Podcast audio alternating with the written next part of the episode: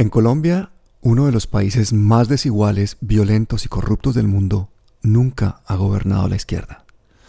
Hace dos años casi lo consigue, pero perdió unas elecciones en las que hubo compra masiva de votos y sospechas cada vez más fundadas de fraude electoral.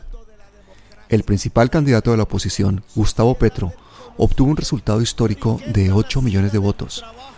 Hoy vamos a conversar con quien ha sido su mano derecha durante más de 20 años, un personaje clave en el futuro del país y que ha aceptado el reto de contestar a cualquier tipo de pregunta. Me llamo Gustavo Petro y quiero ser su presidente. Estas son palabras mayores.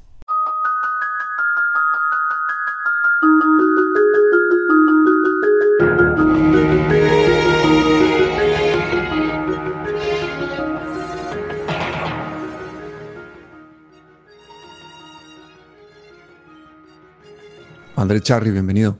Buenos días, Pablo. Eh, preferiría que no fuera la mano derecha.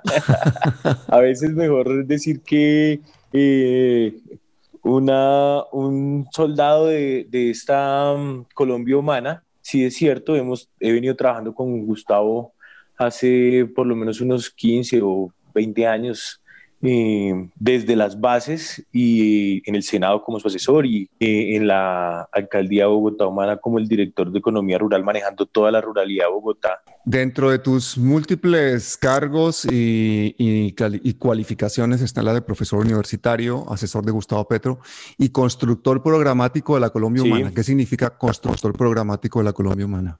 Ser constructor programático primero no es una función única que recaiga sobre mí, sino sobre un equipo de personas muy valiosas, eh, gente de la base, gente que ha estado en el movimiento, en los barrios, eh, en términos populares, y que a través de sus saberes y su construcción popular y también a través de la academia nos permiten diseñar un programa. Entonces, eh, están constructores programáticos en temas económicos, en temas industriales, en temas de desarrollo rural como lo que hice yo, eh, en temas ambientales también donde yo participé, eh, en la organización, digamos, ya del programa como tal, que es lo que es la proyección de la Colombia humana, porque nosotros debemos también superar un poco la visión de, de la Colombia humana caudillista sobre Gustavo, aunque digamos que hoy por hoy pues es el más opcionado para, Oye, no te, me, no te me adelantes a las preguntas.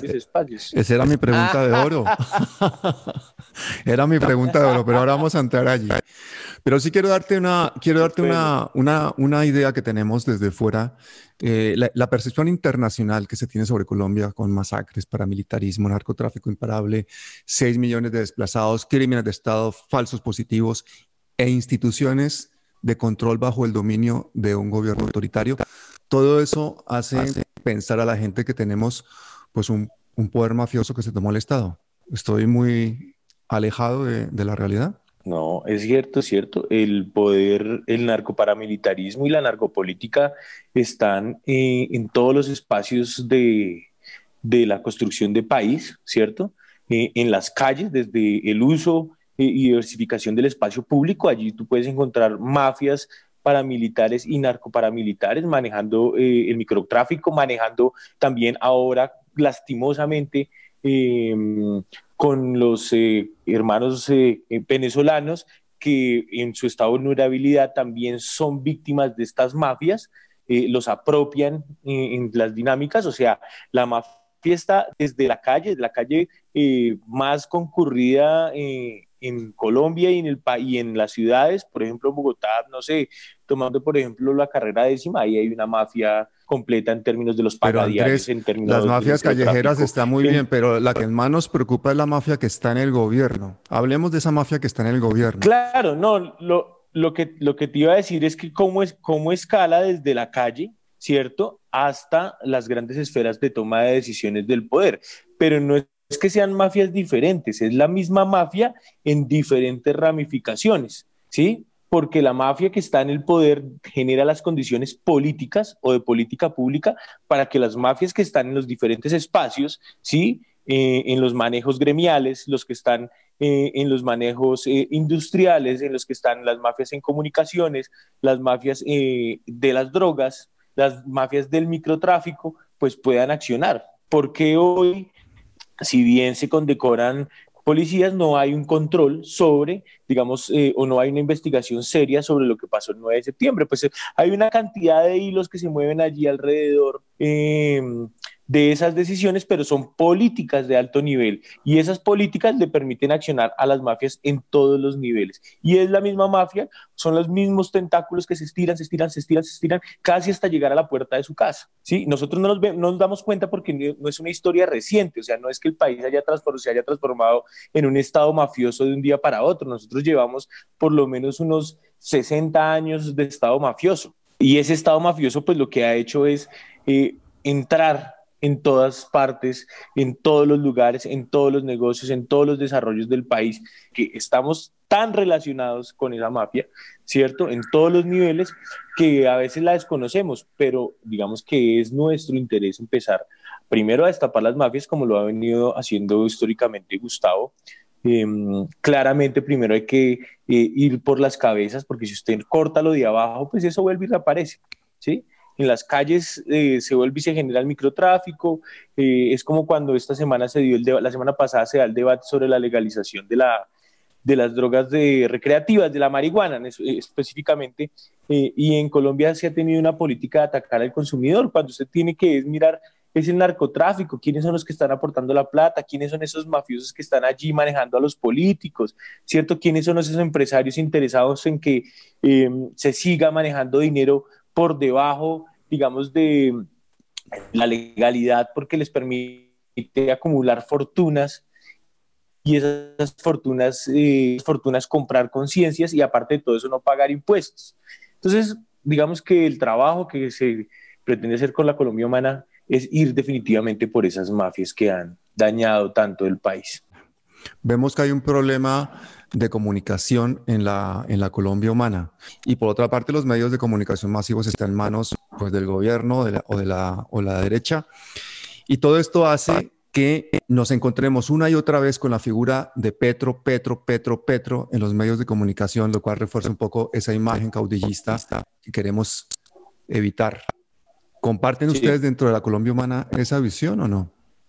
Digamos que nosotros hemos eh, intentado posicionar que no es una estrategia de marketing, sino realmente eh, una verdad, y es que Gustavo ha sido la única persona que ha llamado a una unidad. Y desde las elecciones del 2020, del 2018, discúlpame, eh, dijo, si hay que cargarle la maleta, creo que textualmente lo dijo, a Fajardo o a De la Calle o al que sea, pues yo lo haré, ¿cierto? Eh, y la primera vez que hace ese llamado Gustavo es en el, en el en la, en la conferencia de la UP, donde estaba Claudia López, efectivamente estaba eh, Piedad Córdoba, estaba Aida Bella, em, estaba algunas personas de FARC, em, que otros alternativos estaban ahí, pero bueno, digamos que había un sector amplio y él dice, si yo tengo que eh, dejar a un lado mi candidatura porque eh, hay otra candidatura más viable, pues lo haré.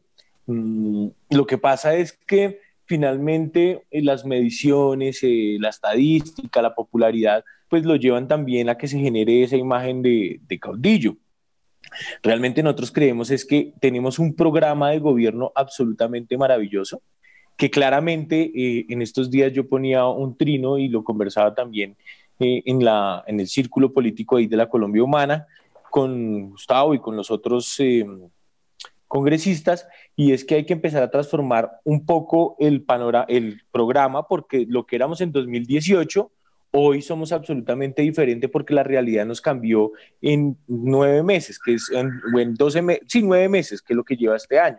Entonces hoy tenemos unas condiciones eh, ambientales diferentes relacionadas con el tema de la pandemia, lo mismo unas condiciones económicas absolutamente diferentes, la pobreza aumentó, eh, el sistema de salud demostró todas sus debilidades ¿cierto? Entonces, nosotros, digamos, hace tres años, dos años y medio, y creíamos que solo era pasar de em, un sistema privado de la salud en las EPS a un sistema público administrado, digamos, conjuntamente o paritariamente, pero hoy nos damos cuenta que el sistema de salud es un sistema quebrado, es un sistema absolutamente derrotado. Entonces tenemos que reforzar ese programa y ese programa no se refuerza con una visión absolutista, caudillista de Gustavo, sino hay que llamar otros sectores para que ese programa sea absolutamente fuerte. Yo he intentado desde lo personal eh, y desde mi militancia política y desde mi experiencia política tratar de posicionar que aquí no se trata de personas, sino se trata de programas que nos vayan a transformar la realidad del país. Eh, en el caso, mm, digamos, de manejo de imagen por parte de, de la Colombia Humana de Gustavo Petro, hay temas en los que creo que claramente se ha fallado en estrategia. Por ejemplo, el tema del feminismo, el tema de la huida de, Ángela María Robledo, eh, de la deserción múltiple de mujeres, cuando estamos hablando que el 50% o más del 50% del electorado colombiano son mujeres. Ahora, concretamente, las mujeres votan menos que los hombres, pero más de la mitad de la población son mujeres. Sí. Y la imagen que ha dado durante un periodo importante de su historia la izquierda es la de un patriarcado, la de un machismo estructural inherente a la cultura colombiana, pero que se ha repetido en el caso de la Colombia humana y casi es que se ha confirmado con esa salida de, Pero Pablo, yo creo, que, yo creo que aquí hay un tema bien importante.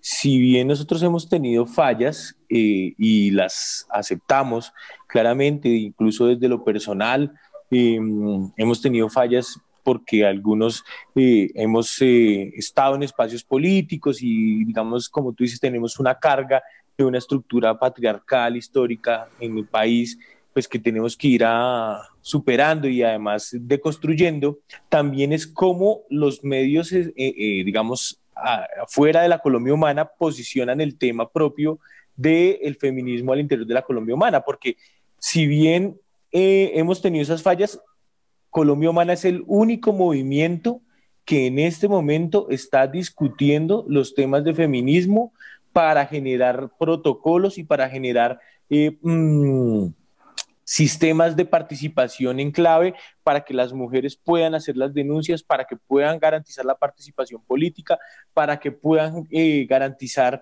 eh, también la, la participación constructiva al interior del movimiento, porque hasta el momento de hoy no conozco ningún otro movimiento que esté discutiendo el tema del feminismo. Claro, a nosotros se nos da en una situación coyuntural, ¿sí? Que tiene tanto un, espectro jurídico como un espectro político, pero eso nos lleva a que hoy se esté discutiendo al interior del movimiento y haciendo llamados a todas las mujeres que se sientan...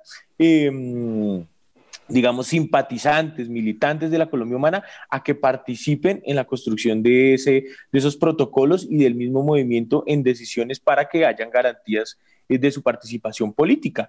Pero claro, afuera entonces eh, la imagen que vende un poco Twitter, que además es una red cerrada, yo veo que son los mismos interactuando, eh, es Colombia Humana y Machistas, sí, claro, Seguramente los hay, nos estaremos deconstruyendo, nos estamos preparando para asumir un futuro eh, realmente participativo, asumiendo nuestros errores, pero la discusión se está dando.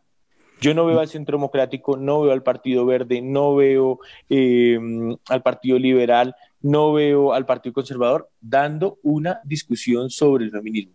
Claro, estamos nosotros hoy en esa discusión, tenemos que avanzar en la construcción de esos protocolos, en la construcción de garantías sociales para que las mujeres tengan eh, su participación política allí o digamos, ni siquiera la tengan, sino que eh, em, apropien lo propio, o sea, ahí sí es cierto, eh, rapen sus derechos, em, pero la discusión se está dando hoy por hoy. Pero las discusiones están muy bien, pero también pienso que es importante reconocer los errores para no volverlos a cometer. Yo creo que un punto no, fue el apoyar a Holman Morris para la alcaldía de Bogotá ante unas denuncias que había de maltrato, de acoso sexual, etcétera, etcétera.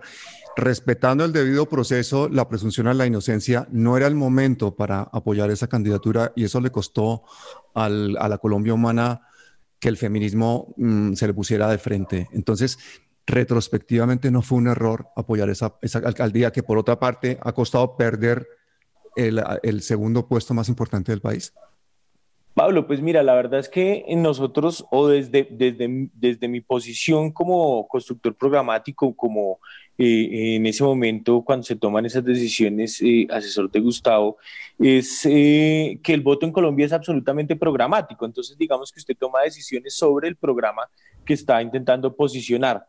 Eh, claro, digamos que Em, el tema puede que no sea porque no estamos preparados para, para asumir ese tema, pero ese tema tiene tanto de ancho como de largo. Hoy se han, eh, digamos, elucubrado que han existido estructuras o se, han, o se unas, unas, digamos, un malos manejos en términos de las denuncias, eh, las denuncias no se han concretado sin desestimar las denuncias que existen de las mujeres, ¿cierto? Además que eh, en la visión particular mía, yo creo que... Mm, hay que creerle a las denunciantes y a los denunciantes, eh, digamos, dándoles un nombre, hay que creerle a las víctimas, pero esa, esa credibilidad no está en el enjuiciamiento del otro, sino es en la, em, en la procurar salvaguardar sus derechos, para que si se está sucediendo una situación de maltrato, de violencia, esta no se siga repitiendo constantemente por no darle atención oportuna a una víctima.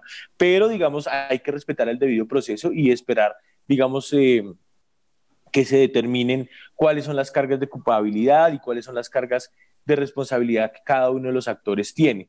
Eh, claramente hubo un muy mal manejo del tema, eh, eso sí lo reconocemos y no es que el mal manejo sea llevémoslo a la escondida o llevémoslo tapado, sino cuando me refiero que hay un mal manejo es porque como no estábamos preparados ¿cierto? Para asumir ese, esa, digamos, entre comillas, ese reto de, tomar decisiones sobre esas situaciones, pues eh, hubo eh, discusiones políticas que se dieron a nivel público que tal vez tendrían que darse al interior del movimiento, porque nosotros también somos un movimiento y merecemos también no nuestra, como diría, eh, no privacidad, sino nuestras discusiones internas en espacios de deliberación. Y al final, Em, pues también eh, no hubo compromiso político de las otras partes, porque si bien ya Gustavo lo ha contado y lo, lo cuenta cuando le responde la columna a Sara Tufano, le dice, eh, nosotros intentamos que la candidata fuera Ángela María, no se logró, hubo unas condiciones ahí que imposibilitaron que ella fuera la candidata. Y de verdad hubo una conjunción de un montón de situaciones. Claro, pero esa, esa, esa, conjunción de un montón de situaciones y esas circunstancias que la gente no entiende son las que hacen desconfiar de un movimiento o de un partido. En este caso, que Ángela María Robledo se marche de la Colombia Humana cuando ha sido candidata a la vicepresidencia, cuando ella misma ha sido responsable en buena parte de haber conseguido esos 8 millones de votos, eso es un daño irreparable a un movimiento. Pero no es posible reconducir esa situación, no es posible hacer un acuerdo programático con Ángela María. Pero Ángela María todavía no se ha ido, ella solo dijo, eh, si no tengo garantías, pues no voy a estar, pero nosotros estamos en la reconstrucción de esos lazos, eh, porque primero son fraternos, yo he tenido una relación, digamos, amable con Ángela María, eh, claramente también es que hay una, hay, digamos que históricamente la política en el país, con esa visión un poco caudillista de hombres y mujeres caudillos y caudillas, em, sucede que a veces cuando usted quiere hacer una crítica, entonces esa crítica inmediatamente se asume como un, como una, como un ataque. Entonces, yo creo que primero hay que empezar a superar esa visión de la política cuando uno no le puede decir nada a su dirigente o a su dirigenta, porque eh, eso termina dañando la, militancia. Si, si a mí me van a mirar mal porque yo le hago una crítica a Ángela María o le hago una crítica a Gustavo, le hago una Pero Andrés, es que Gustavo Petro ha chocado con las tres mujeres de la historia reciente más importantes de Colombia, que son Ángela María Robledo, Claudia y Piedad Córdoba. Pero Claudia realmente eh, eh, lo que nosotros eh, mostramos, y eso sí hay unas comprobaciones directas que nosotros tuvimos toda la intención de hacer unos acuerdos programáticos con ella, pero los acuerdos programáticos pasan por la identificación de las acciones de corrupción, ¿cierto? Y nosotros no podríamos entrar, por ejemplo, a apoyar un metro elevado. Nosotros dijimos nunca, o sea, el metro elevado casi que es innegociable y no es porque sea el, metro de Petro, es porque hoy se está demostrando que eh, Hidroituango tiene unas empresas contratistas allá y esas empresas hoy están metidas en el metro. ¿Quién trae esas empresas? Pues el fajardismo.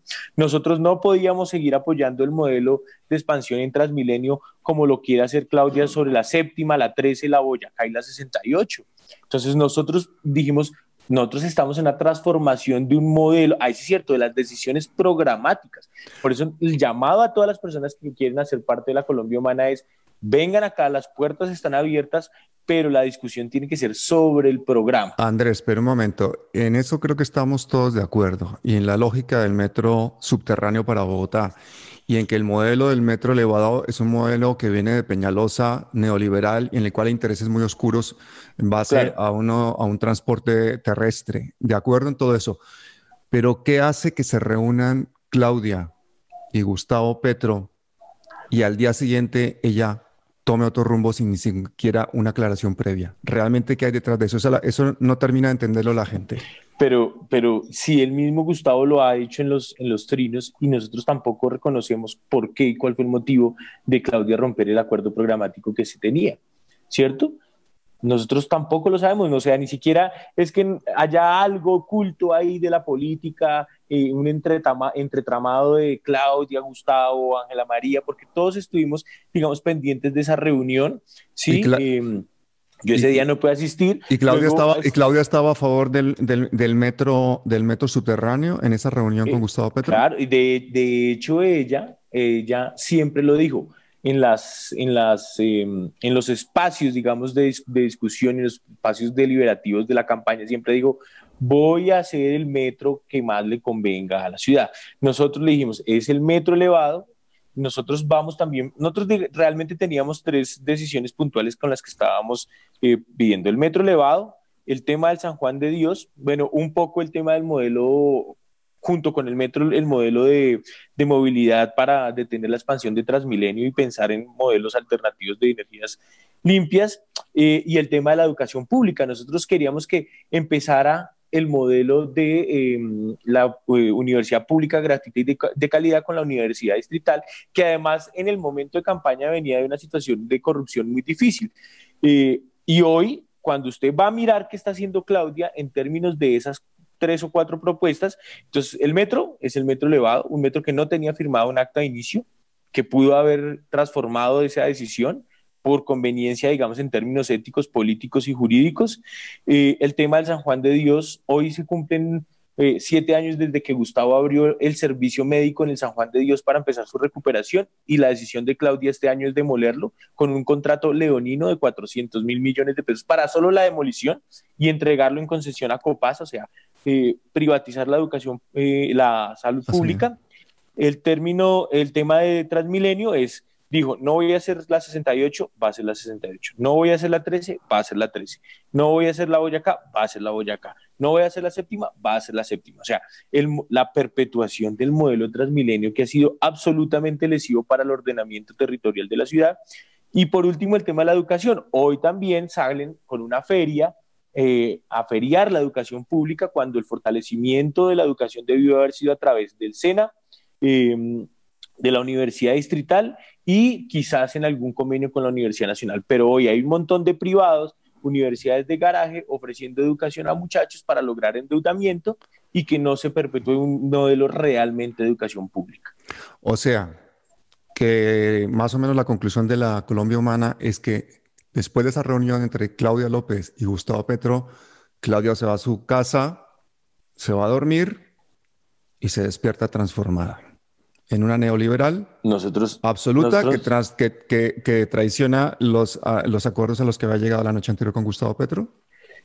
Yo digamos que no me atrevería a decir que, que, fue que así de la noche a la mañana. Yo supongo que eso tendrá un trasfondo político porque las decisiones en la política no se toman eh, pues eh, que yo me levanto hoy pensando en alguna cosa y la Pero ese trasfondo político ya existía y entonces quiere decir que hay una ingenuidad muy importante por parte de Gustavo Petro. Porque, seguramente ya había ese, ese programa o ese plan desde antes, ¿no? De hacer toda esa serie de movimientos. No, porque, porque pero mira lo que ella eh, replicó constantemente dentro de sus discursos de campaña, ¿cierto? Haciendo la, la pre-campaña y la campaña. Siempre dijo, no voy a hacer más Transmilenios yo tengo un video y el video que sube Galán, eh, que es un video absolutamente eh, recopila como unos 10 o 15 pedazos de diferentes espacios donde Claudio dijo, no voy a hacer Transmilenio, no voy a hacer Transmilenio, no voy a hacer Transmilenio, y hace Transmilenio. ¿Qué pasa ahora con Lagos de Torca? Entonces dice, no voy a hacer Lagos de Torca, no voy a hacer Lagos, no voy a tocar Lagos de Torca, no voy a hacer, no voy a tocar la reserva, cuando la expansión de la avenida Boyacá va a llegar a tocar la reserva. Tendrán que cambiar un poco de temas ahí de ordenamiento territorial. Em, y eso pues también es una determinante de que la señora estaba quizás, no sé si eh, mintiendo o digamos que en ese momento no le estaban cobrando las inversiones que hicieron en su campaña o cualquier suposición que uno pudiera levantar de cómo se ha manejado la política en el país. Yo creo que si bien yo no es por defender a Gustavo, ni mucho menos, pero una de las personas que se ha levantado contra eh, las mafias, volviendo al, primer tema, y contra las decisiones eh, empresariales que atentan contra la construcción social, ha sido Gustavo. ¿cierto? Entonces, pues yo creo que a uno le falta, no sé si será un poco de carácter decir, no, es que no lo voy a hacer y no lo voy a hacer, ¿cierto? Y asumir las decisiones jurídicas como lo hicimos con el tema de las basuras, como lo hicimos con el tema de Transmilenio por la séptima, eh, cuando Gustavo, cuando lo hicimos con el desarrollo regional eh, de la RAPE que me tocó a mí y eso ha tenido un costo político, pero entonces, ¿qué pasa ahí? O sea, hoy nosotros, incluso muchas de las personas que que no veíamos, digamos, no, digamos, la decisión popular de elegir a Claudia tan mal, pues hoy, pues estamos, eh, yo voté por Holman, pero, pero digamos que al final dijimos, bueno, pues quedó la señora, pues vamos a ver, digamos, en términos de por lo menos cambiar un poco el, la visión de una mujer en el poder, una mujer que tiene em, una decisión de género diferente, que aparte de todo ha sido eh, antiuribista, que ha luchado, digamos, en términos por la, por la eh, anticorrupción, pero hoy nos ha demostrado todo lo contrario.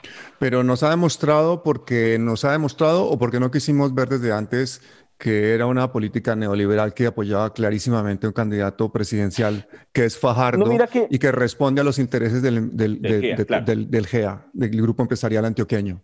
Claro, digamos, digamos que, que, que cuando nosotros hacemos o cuando vemos eh, vuelvo e insisto, el programa de Claudia, eh, hacemos análisis sobre los temas programáticos, eh, miramos las intervenciones de Claudia en los diferentes espacios, pues eh, estábamos, digamos, por lo menos no convencidos, pero por lo menos mirábamos que tenía una visión un poco cercana a lo que podía ser una transformación del, del peñalosismo, ¿cierto? Que ha sido eh, cemento y cemento y cemento.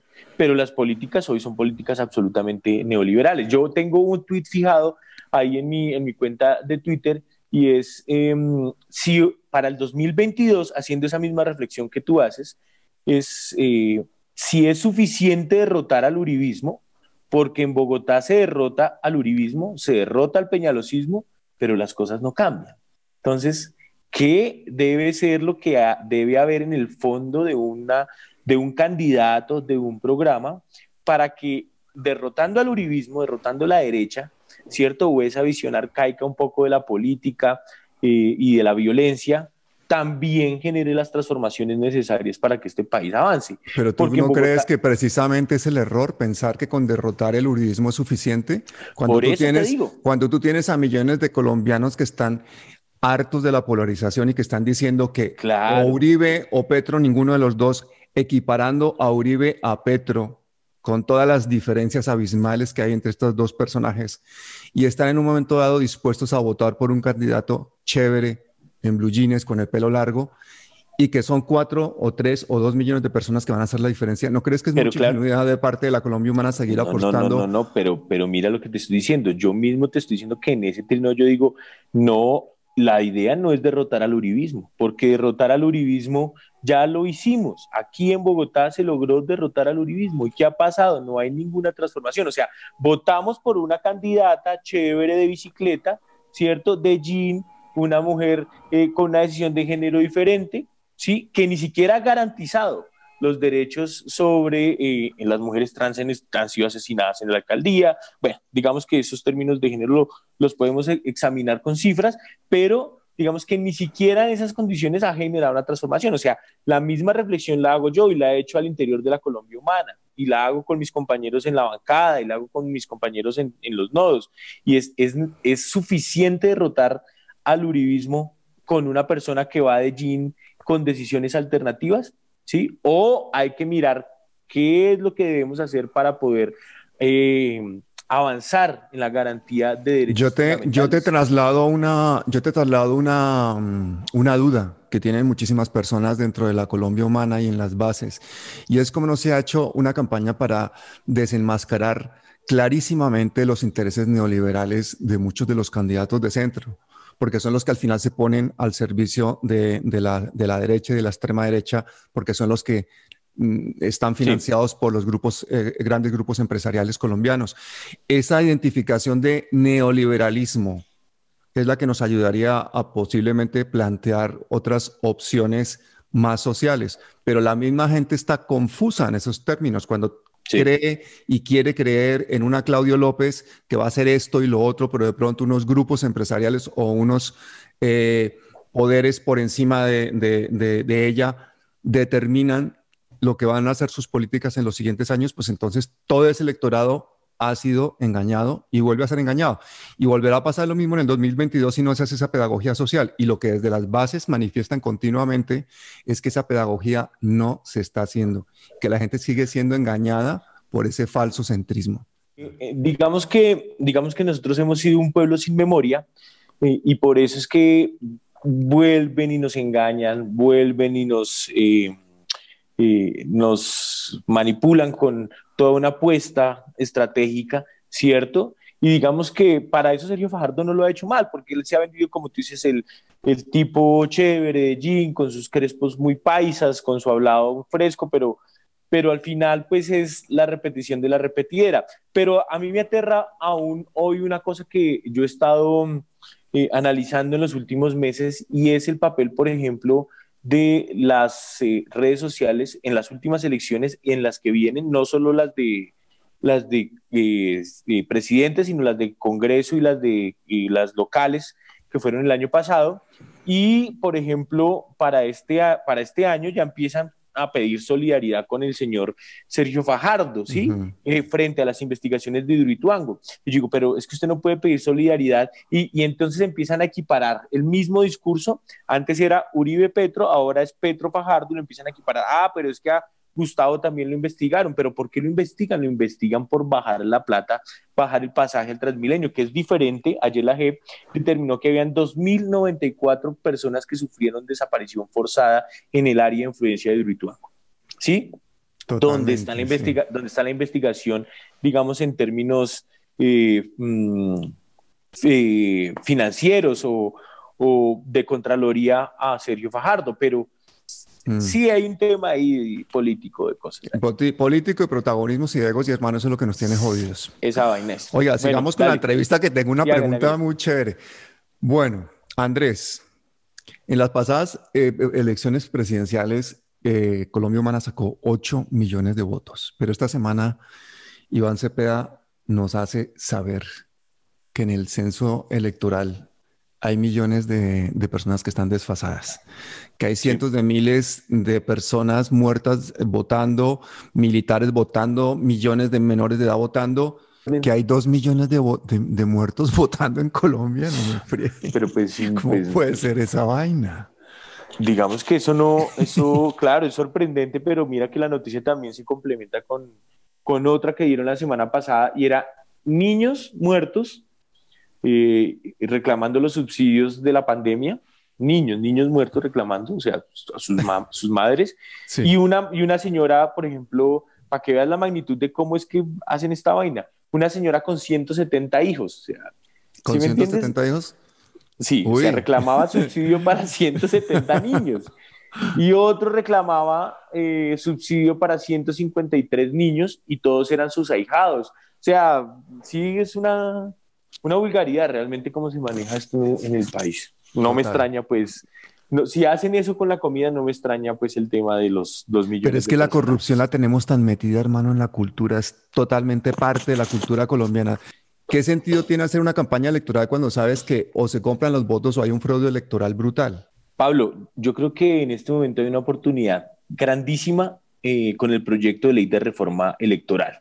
Sí, allí se estaba promoviendo, se está promoviendo un poco el voto electrónico, el voto anticipado, em, un tema que es muy peligroso y es la elección a dedo de 1.200 eh, registradores municipales. Eh, y claramente tú tienes toda la razón. La primera pregunta que uno se le ocurre es, con una reforma de este tipo y con la actual condición de la registraduría, ¿es válido hacer una campaña política que pueda ganar o no pueda ganar? Eh, pues digamos que nosotros ya demostramos que por lo menos llegamos y presionamos lo suficiente para alcanzar esos 8 millones de votos. Quizás eh, y, hoy yo, digamos, desde mi seguridad técnica, podría decir que a Gustavo le robaron las elecciones en el 2018. Con total franqueza, nosotros sabemos y conocemos todas las situaciones que se dieron allí con la manipulación de los formularios, pero eh, a lo que vengo es también una crítica también interna y a la militancia de la Colombia Humana, y es que a hoy solo se conoce, por ejemplo, la propuesta alternativa de esa reforma electoral que presentó Ángela María. ¿sí? Eh, yo creo que es un momento para que eh, los senadores y congresistas de la Colombia humana se pongan encima de esas decisiones electorales que nos van a dar garantías o por lo menos mínimas garantías para poder desarrollar una campaña política y unos comicios eh, donde podamos por lo menos observar, vigilar, mm, escuchar ese, mm, ese software y poder por lo menos estar, digamos, en unas condiciones de paridad más o menos.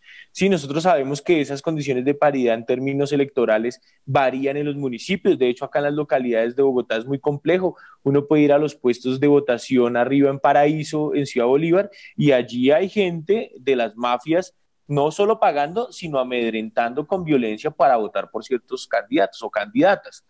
Em, entonces, digamos que con esas, con esas situaciones no podríamos, digamos, empezar a luchar, porque dependen es de otras cosas en orden público, pero por lo menos las garantías técnicas sí. Y es el momento preciso para exigir esas garantías técnicas. Por ejemplo, en esa reforma electoral debería aparecer que cualquier candidato, ¿cierto? De cualquier partido pudiera em, poder inspeccionar el software. ¿Sí? Que el software eh, fuera un software que se pagara, porque digamos que nosotros no tenemos desarrollo o en las universidades públicas el desarrollo del software electoral y que ese fuera absolutamente auditable, ¿sí? Eh, que existiera mucho más control en términos de participación de em, auditores internacionales, eh, que no se eligieran, por ejemplo, mira, este año esa reforma electoral le va a proporcionar más o menos eh, un aumento del 90% del presupuesto a la registraduría para el año 2021 eh, en un año que no es electoral. ¿Eso qué quiere decir? Que van a empezar a comprar funcionarios, registradores, ¿cierto? O sea, uno ya tiene, digamos, un panorama sobre la corrupción en este país. Entonces, es el momento para que los senadores, los congresistas de la Colombia Humana se pongan al pie de esa reforma electoral y exijan las garantías mínimas para lo, llegar al 2022 con... Em, una registraduría por lo menos fortalecida. Sí, mm, digamos que yo no es que sea un enemigo del voto electrónico, pero creo que en Colombia hoy no sería posible un tema de voto electrónico, si así nomás, digamos, eh, se han generado esos conflictos en términos de em, pérdida, gente que vota muerta, niños, ¿sí? Mm, que votan, niños que votan, eh, ¿cómo sería con el voto electrónico? ¿Y cómo sería con el voto anticipado? Digamos que para los las personas que viven en el extranjero. De hecho, el Procurador General de la Nación, Carrillo, digamos que ha demostrado en algunas eh, de sus intervenciones un poco, mostrarse un poco más democrático, hace un informe y dice, ojo con esa reforma electoral. Ojo, ojo, porque eh, ahí van a haber situaciones que no van a garantizar un desarrollo, digamos, en equidad y en participación para los partidos minoritarios como Colombia Humana. Nosotros somos un movimiento minoritario, así no tengamos nuestra personería jurídica, eh, para generarle garantías en la participación electoral. Yo creo que deberíamos estar más pendientes de eso.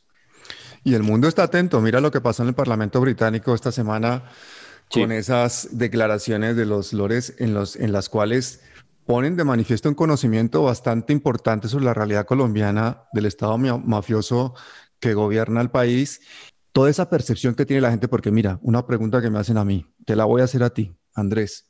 La gente me dice, ¿es verdad que la vicepresidenta actual de Colombia ha sido socia comercial del mayor narcotraficante y paramilitar de los últimos tiempos de Colombia y que su hermano ha estado en la cárcel por narcotráfico y ha tenido que pagar la fianza para sacarlo. ¿Eso es verdad, Andrés? La respuesta que ha dado eh, la vicepresidenta Marta Lucía es que su hermano estuvo, claro, claro, hay unos documentos y su hermano estuvo, eh, digamos, a la realidad colombiana sí estuvo preso, ¿sí?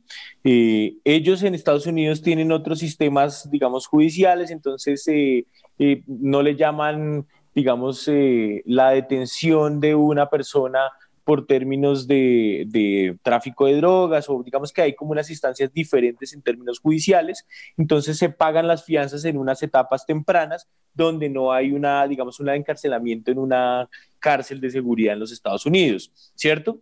Pero digamos que en la realidad colombiana efectivamente sí hubo una detención y esta detención se da por unas eh, irregularidades puntuales que tuvo el hermano de la, de la vicepresidenta y no pero es que nosotros no tenemos ni siquiera que asombrarnos de eso, porque es que em, no solo el tema del narcotráfico, porque es que la vicepresidenta ha sido una persona que ha vivido del negocio de la guerra por muchísimo más tiempo. Yo creo que incluso, digamos que, eh, volviendo a lo que te estaba contando de la, del debate de legalización de drogas la semana pasada, a veces eh, el tema del narcotráfico es por que eh, genera unos conflictos de intereses al interior de los países, porque pues si usted eh, es un consumidor de, recreativo de drogas, pues eh, usted tendrá que asumir su responsabilidad frente a lo que eso implica, ¿cierto? Pero el narcotráfico está ligado a que los estados no participen en el negocio. Entonces, y Estados Unidos como un gran consumidor.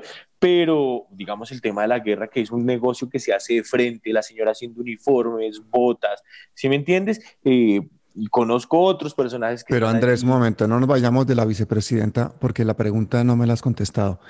Y es una cosa de la que afirmó Gustavo Petro hace poco en una entrevista, que esta mujer ha sido socia comercial del señor Guillermo León Acevedo Gaviria, alias Colmenares, conocido en paramilitarismo como Colmenares, que es el Pablo Escobar de, nuestras, de nuestra época. Y que ella ha sido socia comercial de él. O sea, estaríamos hablando de una vinculación directa de la vicepresidenta con el mayor narcotraficante colombiano actual. Pues es lo, que te, es lo que te digo, digamos que cuando usted hace una afirmación de esas, o Gustavo hace una afirmación de esas, pues hay una carga, digamos, eh, probatoria que conoce.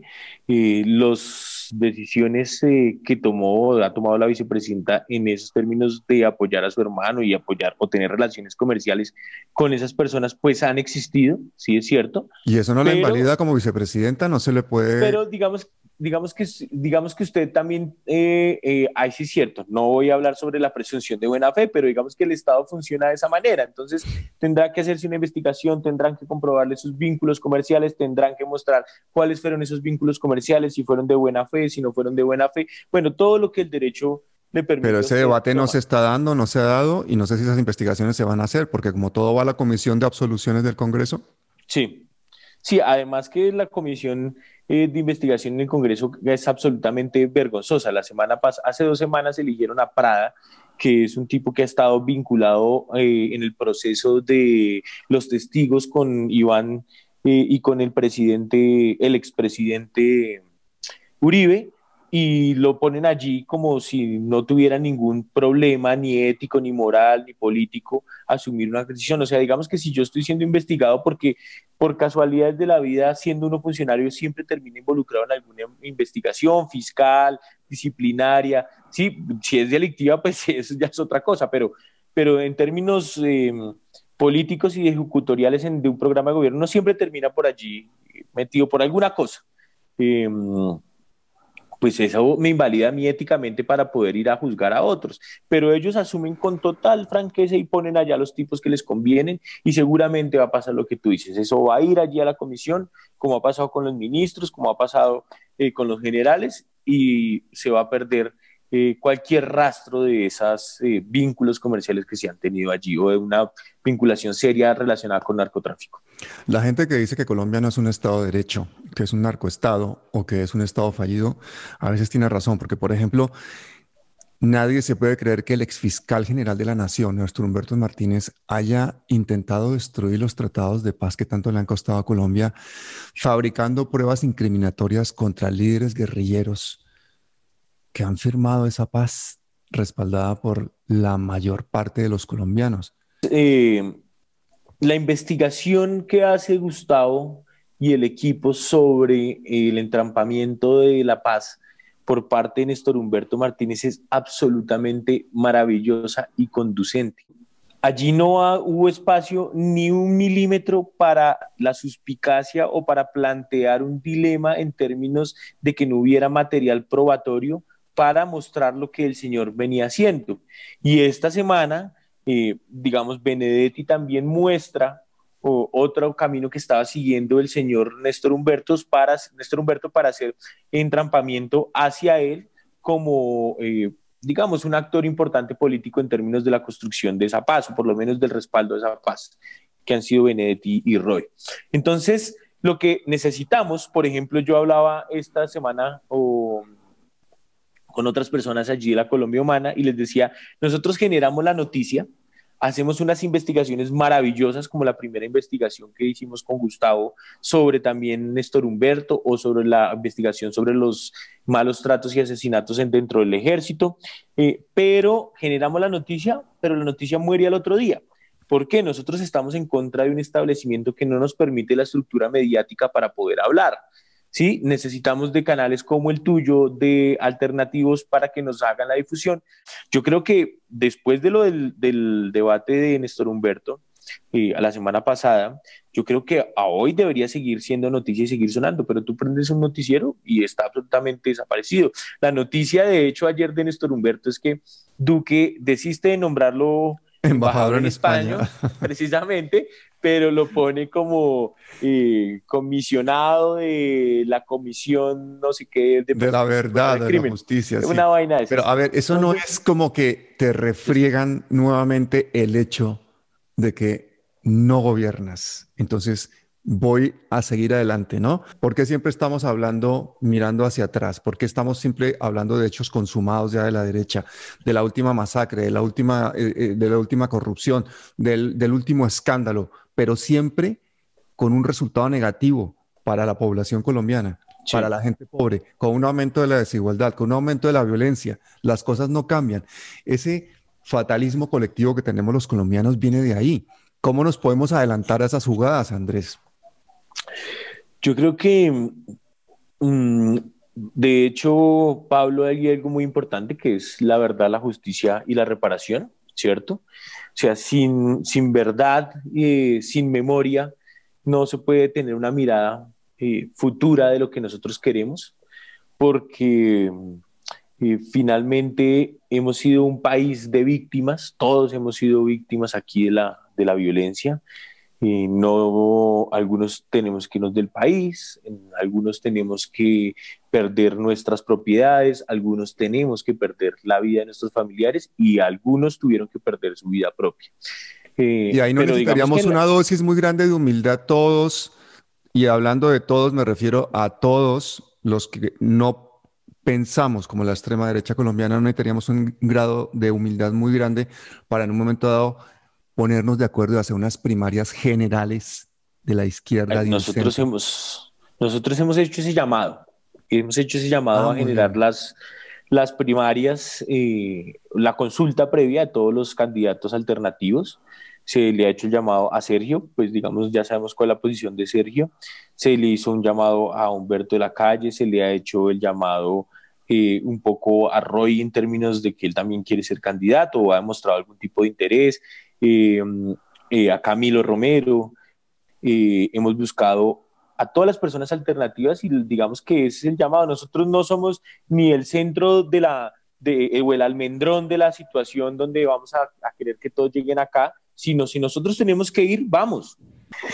A veces yo creo, digamos que en las lecturas que yo le hago a, Gustavo, pues trabajando con él y todo el tema, y es que mm, quizás no es tan importante tener una estructura partidista porque usted puede tener diferentes espacios de participación o diferentes espacios políticos sin tener un partido. ¿sí? Entonces, tengo amigos en el verde, amigos en el polo, amigos en cambio radical, amigos en el, en el centro democrático, amigos en, en, el, en la ASI, en la UP, tengo amigos en todos los sectores que si yo hago un partido, pues eso me limita un poco a lo que yo tenga el partido. Cosa interesante es lo que han venido haciendo los verdes. A mí me parece que han tenido un crecimiento absolutamente enorme, organizativo, eh, nosotros, eh, o digamos, yo identifico ahí un, un eh, contendor muy fuerte. El candidato que salga allá va a ser un contendor muy fuerte. Mm. esperaría que fuera Camilo, digamos, porque es una persona con la que se puede dialogar mucho mejor, más que con Sergio, pero también va a ser un contendor fuerte para nosotros. Mm, yo creo que el Partido Verde no va a ir a la consulta, digamos, democrática, allí irá eh, otros sectores alternativos que quieran montarse en la, en, la, en la discusión, pero el Partido Verde como tal, no, yo creo que ellos van a llevar su candidato hasta la primera vuelta.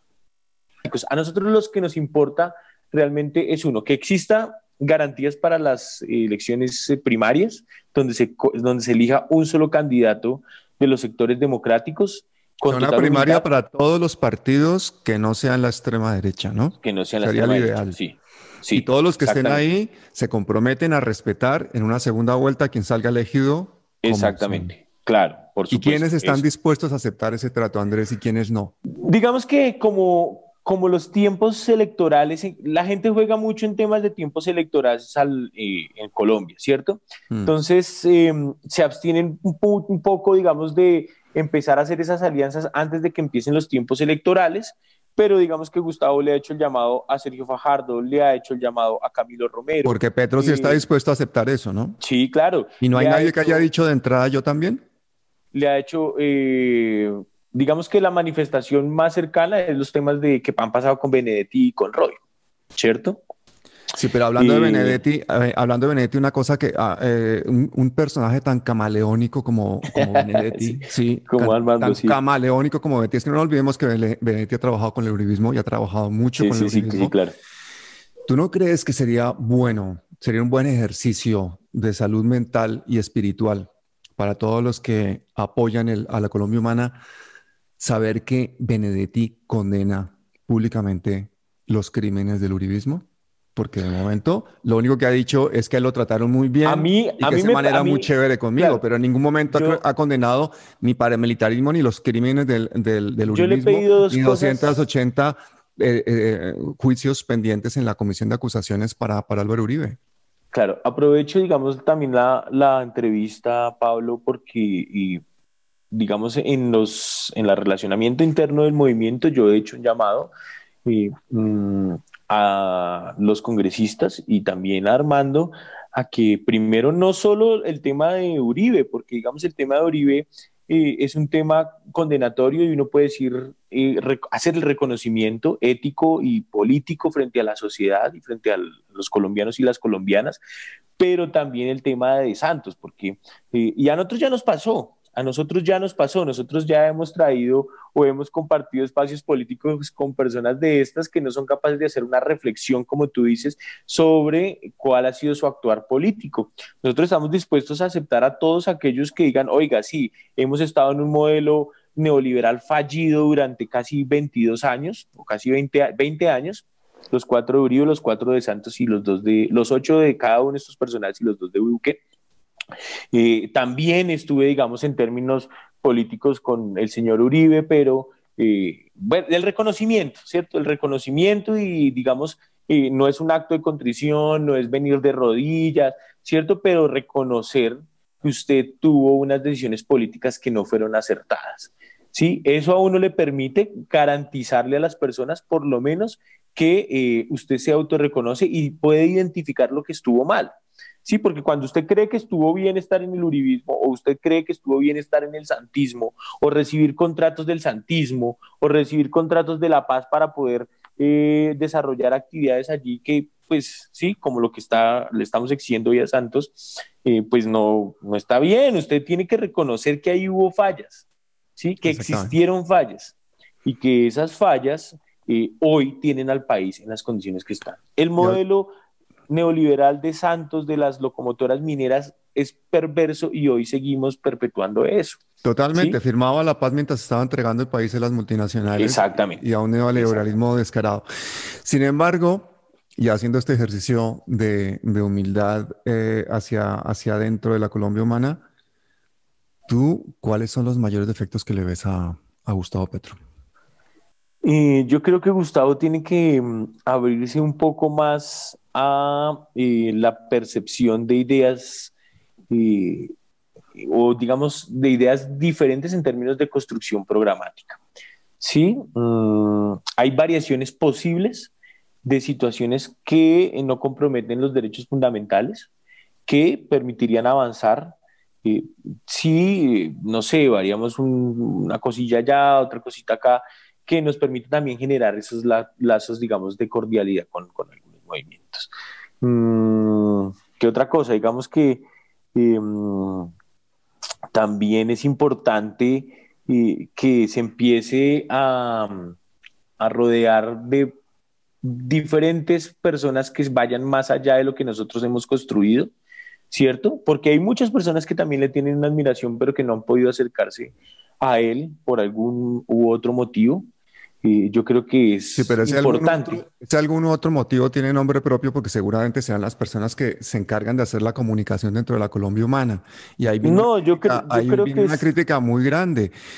No todo el mundo tiene la capacidad intelectual ni el tiempo para escuchar a Gustavo Petro durante una hora y media o durante 40 minutos de una respuesta, como se le ven frecuentemente en sus entrevistas, que al hombre le cabe el país en la cabeza y sabe muchísimo y es un genio y le admiramos intelectualmente, pero esa distancia la puede en un momento dado cruzar otro tipo de, de contenidos, otro tipo de personas, otro tipo de comunicaciones. Pero cuando la gente la única opción que tiene es escuchar a Gustavo Petro, entonces tenemos una dificultad, porque la gente, por ejemplo, se siente excluida de todo eso, ¿no? A nosotros nos ha fallado mucho eso. Y no es el equipo de comunicaciones de Gustavo, porque ahí hay unas personas maravillosas, eh, sino es en general un problema de la izquierda y eso viene de una historia eh, propagandística casi que de la Segunda Guerra Mundial y el marxismo y el posicionamiento. Eh, Oye, una pregunta, Andrés. Fortalecer ah, eso. ¿Tú conoces alguna entrevista de, de, porque yo no la conozco, a mí me gustaría escucharla o, me gustaría saber de eso? Porque la principal razón por la que se estigmatiza a Gustavo Petro es por su pasado guerrillero. Sí. ¿Él hay alguna entrevista en el que hable a fondo de esa época? ¿De por qué se metió en la guerrilla? ¿De qué opciones tenía? Yo creo, yo creo todo que lo que sí, pasó. que sí. Porque yo te digo una cosa, a mí es una cosa que me causa muchísima curiosidad, entre otras cosas porque yo tengo la idea de que si, si Gustavo Petro hubiese nacido 20 años después, él no se habría metido a la guerrilla, seguramente sería youtuber. Yo creo que sí, pero... ¿Qué alternativas había en esa época para hacer oposición? Y, fíjate lo que se estaba viviendo en esa época, ¿no? Voy a buscar el... Esa entrevista falta, esa entrevista falta. Yo creo que hay una entrevista donde él habla de eso, voy a buscarlo. ¿Sí? Voy a buscarlo. Sí, eso sería interesante. Ayer, ayer hablaba en la oficina de, de Navas sobre un tema y es que en este país a uno no le, no le, no le perdonan dos cosas. Uno es, eh, digamos, tener una decisión diversa sexual, ¿sí? Porque usted inmediatamente es un maricón. Y la otra es que usted sea drogadicto. Esas no se, no se las perdonan nunca, nunca, nunca. Bueno, y ateo. Ateo, lo de guerrillero, digamos que con este tema de tener a los compañeros de FARC ahí en el Congreso y en otros espacios, y además que la guerrilla ha sido parte de nuestra historia moderna, pues digamos que es incluso un poco más llevable. Hay sectores, digamos que como el espectro democrático es más amplio, incluso que hoy, digamos, eh, exguerrilleros del M19 estén en el centro democrático, entonces pues digamos que el tema se pasa ahí por debajo, pero las otras cosas no, son más complejas. Por eso es que a Holman le dio tan mal con sus señalamientos. Claro. Pero bueno, listo, dime. Andrés, quiero agradecerte primero que todo pues tu paciencia, porque además has aguantado como un campeón una serie de preguntas muy incómodas. La verdad es que estaba con temor desde el principio de, de, hacértelas porque no son fáciles. Pero sí que creo que si en el futuro tenemos una Colombia mejor, más pacífica, menos desigual, menos violenta, se va a deber al trabajo de personas como tú que engranan estas maquinarias para que coordinemos entre todos una paz que, que sea factible, que sea posible, que no sea una paz neoliberal como la que pretendía Santos, que no sea una paz en base a un equilibrio de terrores como la que, eh, como la que pretendía Uribe, sino que sea una paz en base a, justicia social como la que pretende Gustavo Petro. Te agradezco muchísimo tu tiempo, tu generosidad. No, Pablo, eh, muchas gracias a ti por la invitación. Realmente no hay ninguna pregunta incómoda. Yo creo que todas las preguntas deben responderse o tratar de responderse, tratar de darle claridad a las personas de la Colombia humana y los que están fuera para hacer el llamado y que vengan. Aquí no hay expropiación, aquí no hay persecución, aquí no hay una estructura guerrillera, no hay eh, bodegas, eh, solo hay gente eh, que quiere construir y agradecerte nuevamente por la invitación, por las consideraciones que tienes, por el trabajo que hemos realizado y aquí seguiremos atentos, siempre dispuestos a charlar y a mejorar todo lo que haya que mejorar para lograr una Colombia humana. No, no me puse la corbata por la entrevista, es que tenemos la entrega de las, de las condecoraciones en el Congreso, entonces tengo que salir volado ya. corre, corre, corre, corre, que llegas tarde. Cuídate mucho, Andrés. Un placer. chao. Chao.